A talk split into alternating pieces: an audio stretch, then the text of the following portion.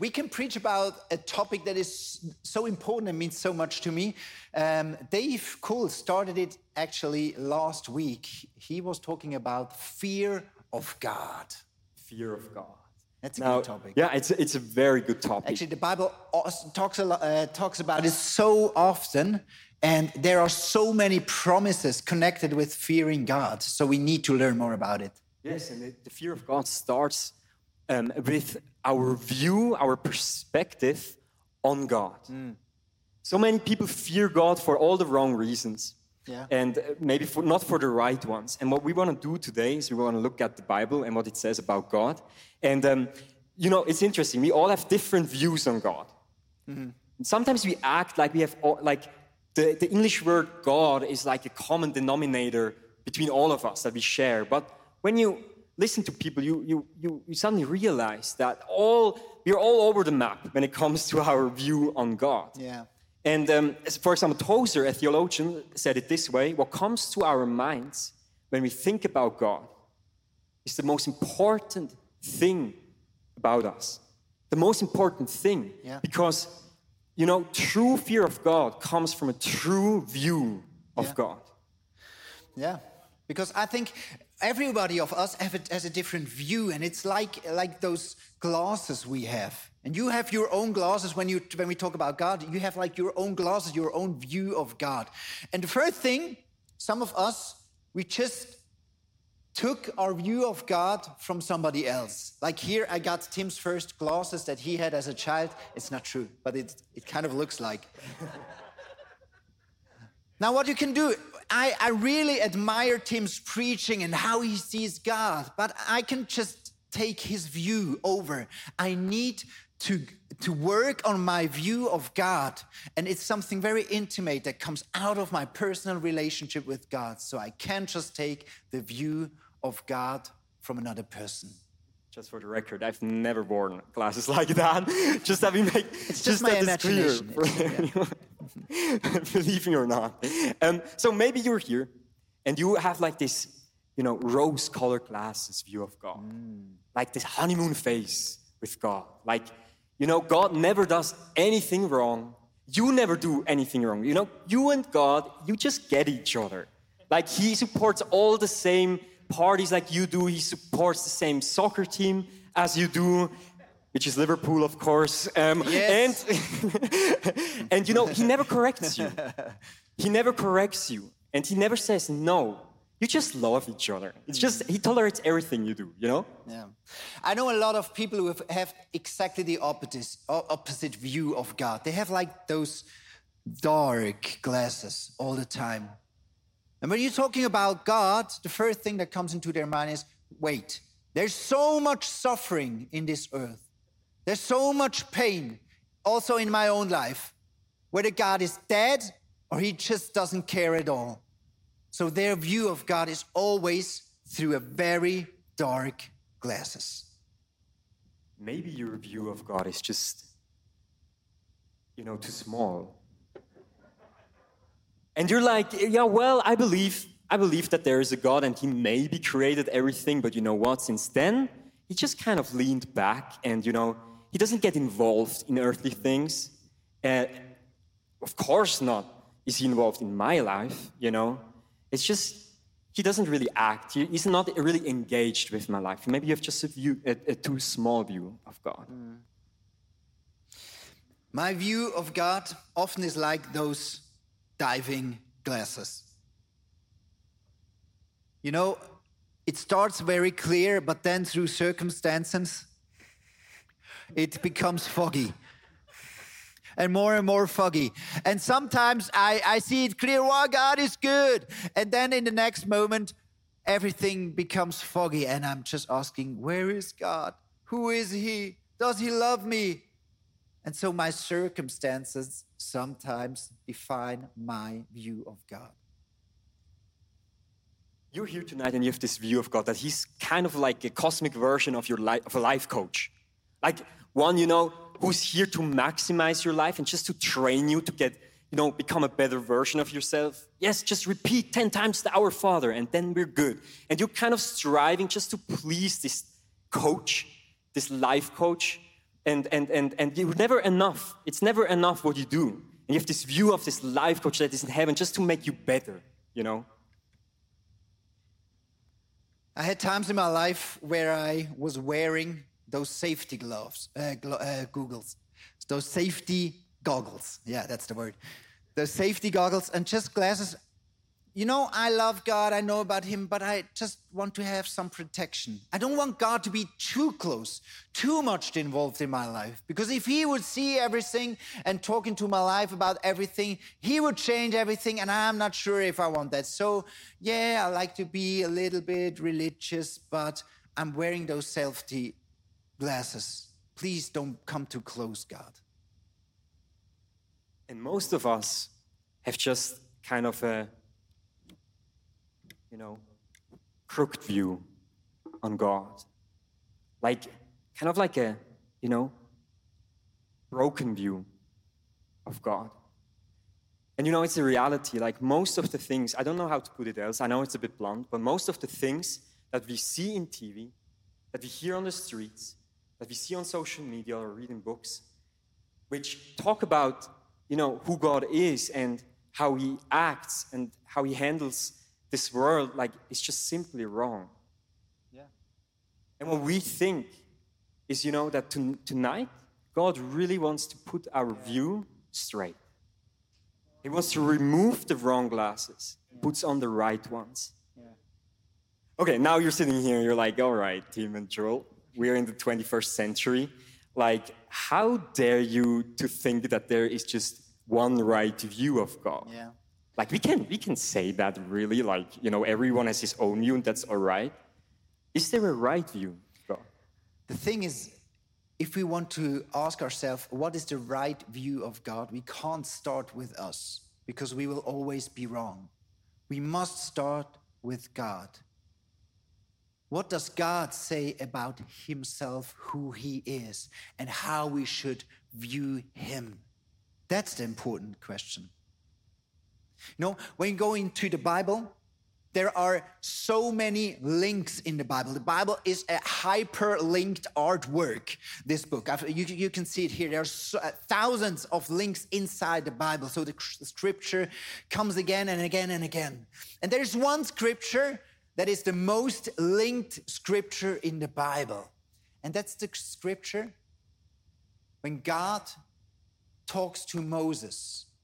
So Moses has the privilege that he can see God that comes by him, passes by him, and God talks to him who he is. So today I ask you, let's start there. Let's correct our viewpoint of God and listen how God wants to be seen. He says to Moses, I am the Lord, the Lord, the compassionate and merciful God, slow to anger, abounding in love and faithfulness. I maintain my love for people for thousands of generations. I forgive weakness, rebellion, and sin, but by no means will I let them go unpunished. I punish the children and their children for the sins of the parents to the third and fourth generation. Already, this scripture brings fear into my heart. And it's, it's kind of a good fear because it shows okay, God really is mighty. How God sees me makes a difference in my life.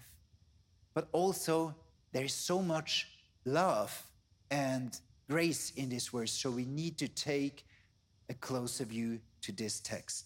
And we're going to do this now in this message, the first verse of this part. Yes, we're going to look at um, what God says first, what he shouts when he walks passes Moses. And he shouts, I'm the Lord, the Lord. And um, I want, maybe, maybe you've realized that, like when you, when you read your Old Testament in your Bible, like we haven't it here, but like um, here must say English, I'm sorry about that. Um, but sometimes you see that the Lord is spelled like all in uppercase in uppercase, right? Like, why is that?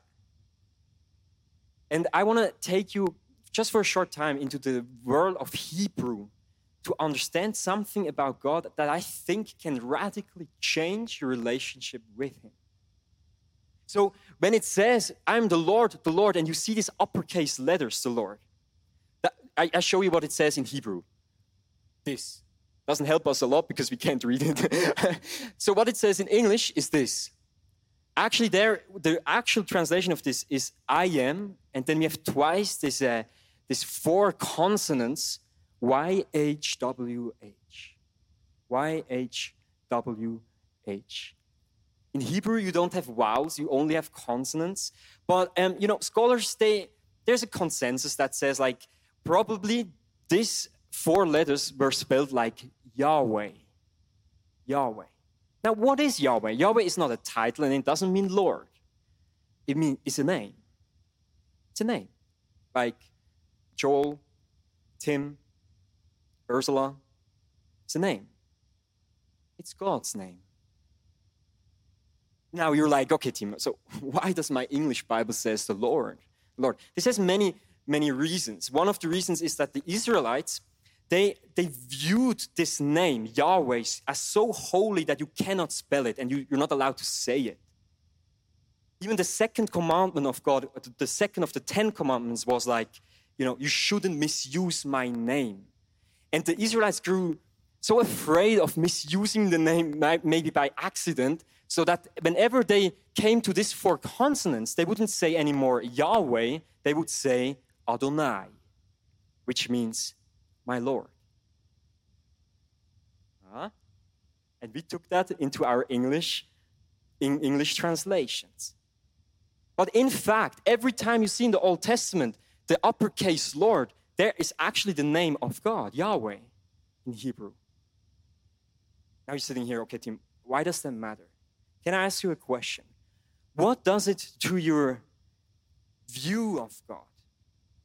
When every time there would be the name of God, you replace it with a title, the Lord. God becomes far more impersonal, like more distant. Kind of like you can't come close this God. There is like a hierarchy. Can you imagine, like, I come here, first day of work at ICF, and Joel introduces himself. He says, like, I'm Mr. Vögeli, but you can call me Joel. And I would just continue to call him Mr. Vögeli. Would be weird, wouldn't it? God introduces himself with his name. And he even says to Moses, you know, you should, you should call me by this name for generation to generation. Could it be that you call God still the Lord? And that He is Lord, but He has also a name, and it's Yahweh. It's Yahweh. Now, what does this name mean? What does this name mean? Because who, who of you guys knows his, the, the meaning of his or her name? Does anyone know the, the meaning? Okay, so some of you you know, some of you know, yeah, there, there is a meaning, but I don't really know, or you don't really like your meaning of your name. I'm sorry about that. Blame your parents. Um, you know, in ancient, ancient cultures, the meaning of the name was far more important than it is for us today. I brought you um, a quote from Michael Knowles, a theologian, who said it this way In the world of Hebrew scripture, it was often thought that a personal name said something essential about the identity of the bearer, his origin, the circumstances of his birth, or the divine purpose he was to fulfill. So, in other words, it was his autobiography of this person in one word. Now, I give you two examples for that. We have, for example, in the Bible, Abraham.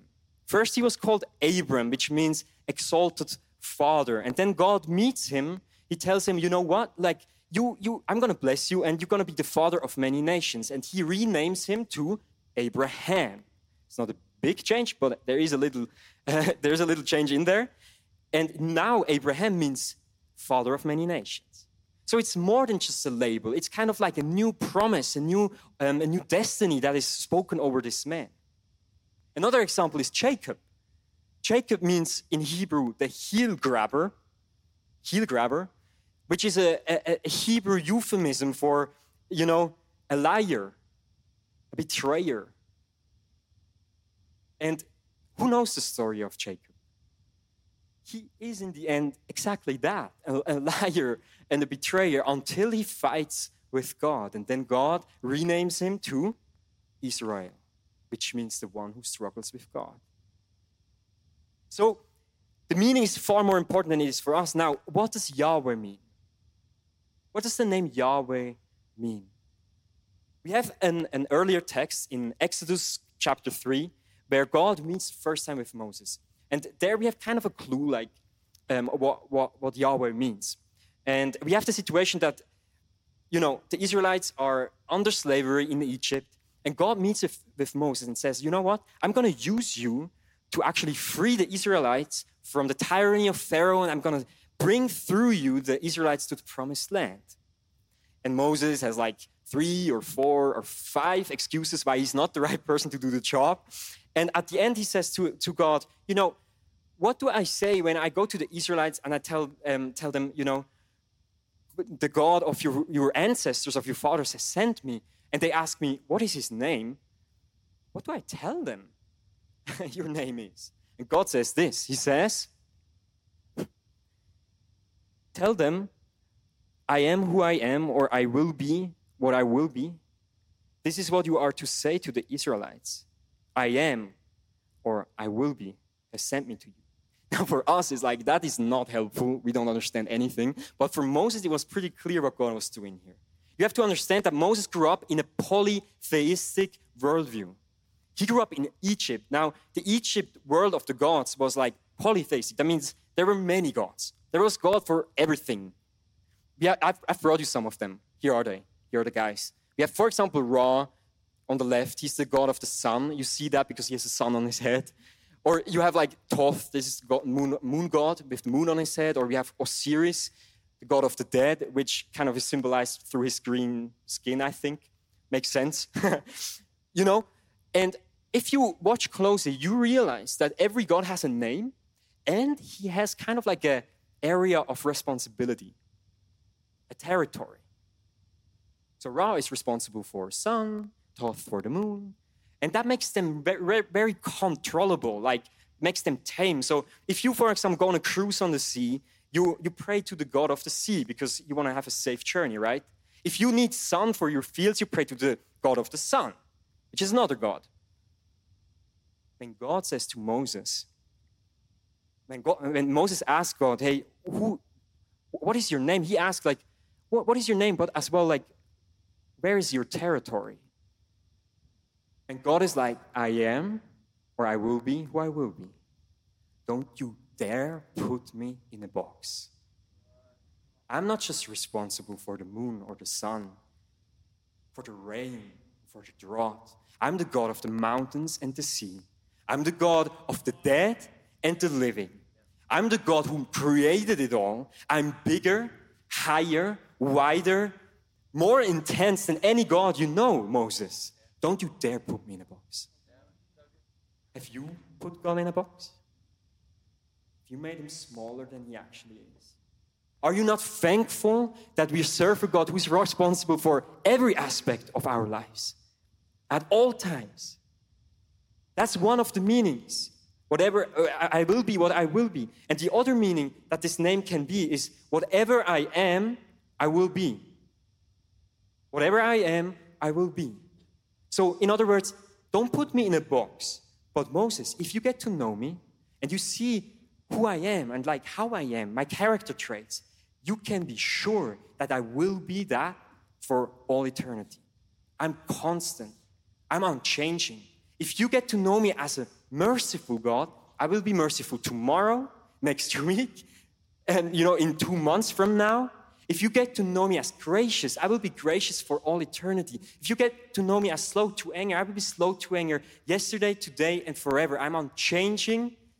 This is who I am. That's the meaning of Yahweh. Isn't that beautiful?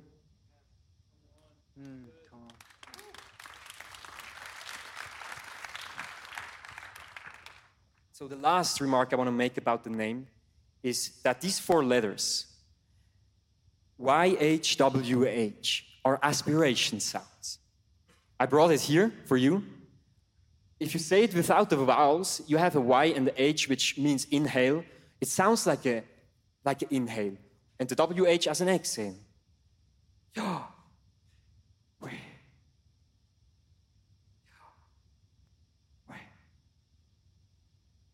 It means that whenever you breathe, you're speaking his name. With the first breath you take as a baby, you're starting speaking his name. With the last breath that you take on your deathbed, you're actually praising his name. When you don't have words to say what you think about God, your breath is doing it for you. If you don't believe in God, it doesn't matter. You're still speaking his name. If you're sleeping or awake, morning, evening, until you die, with, your, with the name of God on your lips. Let, let, let, let's us just give applause for this God. He embedded that in us. Come on. My God. Oh. A few years ago, my boss wrote me a text Joel, we should talk. Let's meet for an hour to talk. And I was, uh, okay, quite worried what does he mean? I know, you know, I was quite busy in that time and I wasn't very well organized. So there were a few things that uh, maybe dropped off my table and I wasn't that um, that well performing maybe as it could be. But but there are always so many things that I do and I'm, I'm, I'm quite stressed and it's never enough. It's never enough. I work more and more and now I have to talk to him and just tell him why I do what I do and, and again uh, tell him why it should, should be enough. And so when we met, he, we were sitting down and he was asking, I just uh, felt I should ask you, how are you doing? I just want to listen. How are you doing? That's all. And it made me think, oh, my view of somebody affects my thinking of them and how I approach them when I meet them. And it's the same with God how you view God has a huge impact on your prayer time, on your time here in church, during the worship, when you open your Bible. How do you view God? So let's move on to this Bible verse. So God says, Yahweh, Yahweh. And then the first adjectives come. How does God describe himself? How does he want you to see him? Because in the Bible, it's always the things that come first are more important. Okay, did you get that? So the first two adjectives God says, I am the Lord, the Lord, the compassionate and merciful God. That's the most important thing for God. He wants you to know He is Yahweh, He's compassionate and He's merciful. Now let's go, let's dive into those two words because they are amazing. Now, the first word, compassionate, means rachum in Hebrew. And it means, it's actually, it's describing his state of heart. His heart is always full of compassion and pity. He's always soft in his heart you always have an impact on his heart. He's never cold, he's never mechanic how he treats you. He's always compassionate. That's how God wants you to know how he is. He's always full of compassion and pity. And the second thing, he's always merciful. Chanun is the word in Hebrew, and Chanun doesn't just mean it's a passive thing, so he's merciful, like he judges, okay, this is merciful, so uh, let's do this and not this. It's a very active word. So Hanun means God can't stop himself of blessing you. God can't stop himself from going against the pain you have or going against the evil that is in your life. Did you Did you realize God compares himself with light? And light cannot stop to remove darkness. It can't. Wherever is light, it removes darkness. And that's the mercifulness of God. That's the mercy of God. He can't stop himself. God is always active in your life. Always he wants to bless you more. And that's God what that's what God wants you to know. When you uh, look at him, when you approach him, be sure his heart is compassionate with you. Always. And he always is always active. He actively wants to bless you more and take you out of the pain. Isn't that amazing? That God wants us to see him like this? God doesn't approach him, okay, I'm the Almighty. So, I'm the Holy One. So, before you approach me, I want you to appear at least as holy as you can. No, he says the opposite. I want you to expect my heart to feel with you, to react on what is going on in your life. That's amazing. That blows me away. But I think there are two things where I, where I, where I know God wants to be feared as the compassionate and merciful God. But sometimes it becomes difficult for us, although it's such a good message God is compassionate and merciful, but it becomes difficult for us. The first thing is, I want to illustrate you with a small, a small story. Sam is a small boy, and he could go for the weekend, he can go visit his grandma. You know, it, and his grandma, he, uh, she's living at a very nice place near the forest. Uh, there's a small pond there with two dogs in it, and it's just beautiful there. So he goes there, and he, his, he has his air gun with him, and he loves this air gun. So grandma plays with him on Friday evening, and uh, and and they love this. And and she brings him to bed, and they sing a song, and she tells him a story, and he goes to sleep. And on Sunday Monday morning, he wakes up, and he goes outside playing alone, and there are those cans. So he puts puts those cans up and he shoots with his air gun. Okay, and after a while, you know, it gets boring. Wouldn't it be very interesting to shoot on something a little bit more alive? So let's go for the ducks. And they're far away. I, I, I, will miss them, I'm sure, or maybe hit them a little bit so they fly away. so he goes down and he shoots and he hits the duck. Duck, why don't you fly? And he goes and looks, goes into the pond, takes it out, and sees the duck is dead. So he goes and he buries it somewhere. He don't want to tell grandma that he killed her dog or what about like he he loves her and they, they, he wants to have a good time with her. So in the evening they have time together again, and so she asks him, Do you want me to sing a song again? Or shall I tell you a story? And he says, No, I'm, you know, I'm very tired. I was playing outside. Did you have a good time? Yeah, it was very nice, but I'm tired. I, I want to go to sleep now. And he goes alone his way. The next morning, she wakes up. It's Sunday. Come and eat breakfast with me.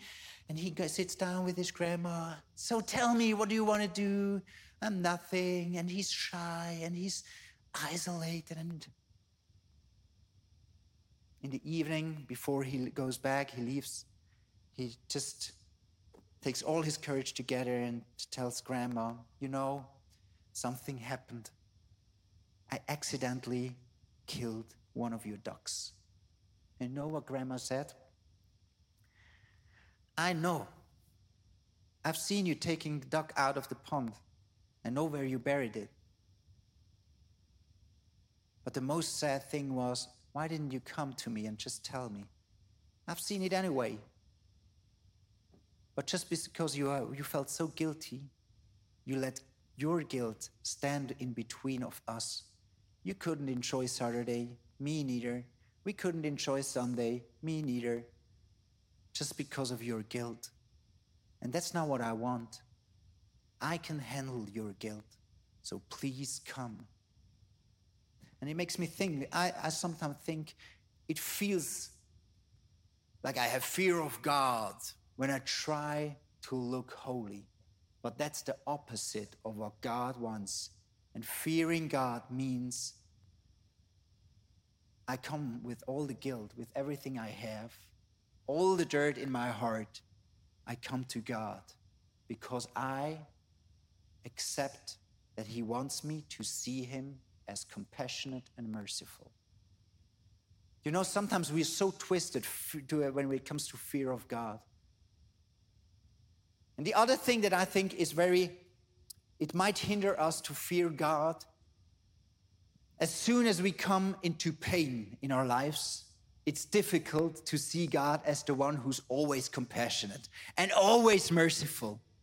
And I think there's one story that illustrates it the most. You know, when God, when Jesus was at the cross, there was another man next to him. And when, while they were hanging on the cross, he talked to Jesus and he said, Okay, you say of yourself that you are the Christ. You say of yourself that you are compassionate and merciful. I don't see it. If you were compassionate and merciful, you would go down, you would do more, you would be active, God, in my pain, you would do something, but you do nothing. You do nothing. And I know sometimes when you're in pain, it's very difficult to still believe that God is compassionate and that God is merciful. But there is this other man on the other side of the cross. And he hears this whole situation and he says, Not even now that we are dying, you fear God. Not even now.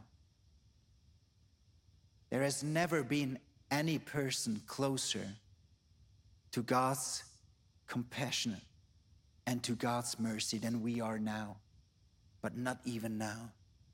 I believe that there are two types of people those who choose, even in pain, I'm going to fear God. And I will not change my view of God.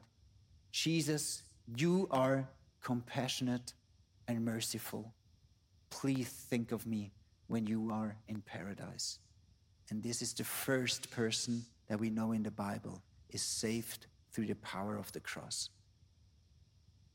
I believe if you fear God for being compassionate and merciful is the most important difference in your life. Let's all stand up. I want to go into a time of repentance. That's a strong word, I know. But let's, let's repent in the way of let's take all our views of God that are wrong and all our wrong behavior when it comes to God and lay it down at the cross.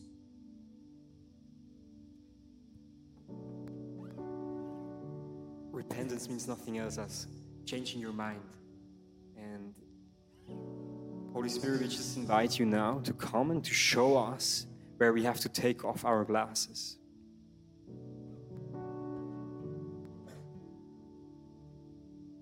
Where do you want to correct our view of you?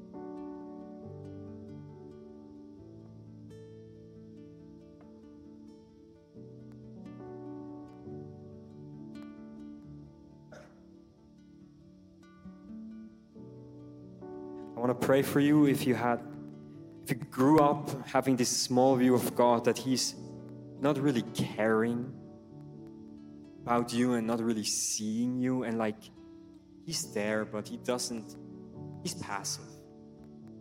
He never, He never acts. And I bring this to the cross. If you, if you, if, if that's you, just, you know, you can change your view of God. And I really pray, God, that you come in this way, in this moment, that you persuade us that you're active, that you show us that you've been active our whole lives. I break this view that is distorted and is not holistic of God that you're just leaning back and they're somewhere in the heavens, not really caring about me.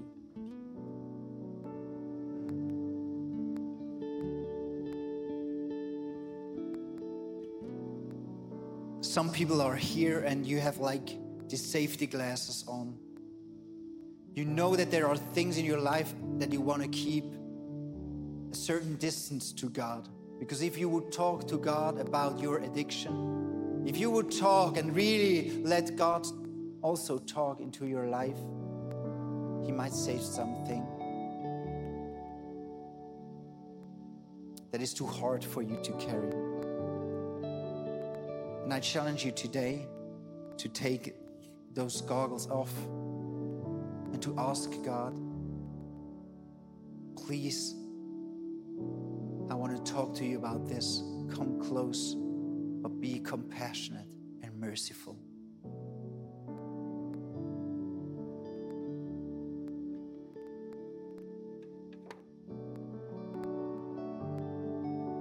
Jesus, we come as we are today to you. We don't want to play holy. We come as broken people.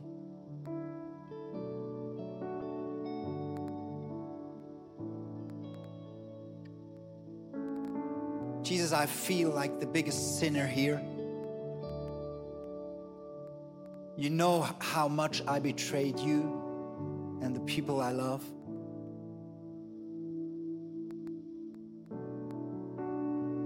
But I want to come to you anyway. Because you want to be compassionate and merciful. And I want to fear you, God.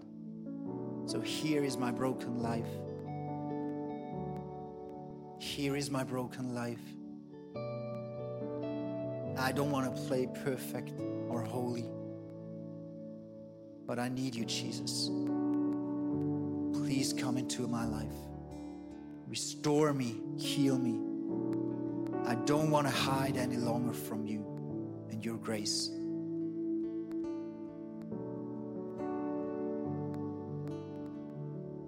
Now let's go into worship and let's sing together this word Holy, you are holy. You are holy. Holy, holy, You are Yahweh, Yahweh, holy, compassionate and merciful.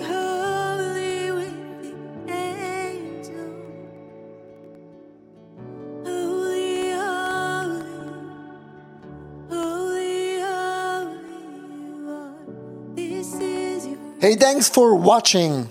Hey, our passion for people is that we see them grow in their relationship with Jesus, live fearlessly, and influence their people and the surrounding in a positive way. And if you would like to be part of that vision, we thank you so much for your financial support because that would make it possible. I hope that this message spoke to you really.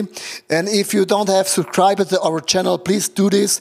And it's always a big blessing. Maybe you know some people in your neighborhood or in your friendship. Say that podcast could be a very well cool thing. Just share the link because it's pretty, pretty easy. And I'm looking forward to see you again. Tune in and God bless you and see you soon. Bye bye.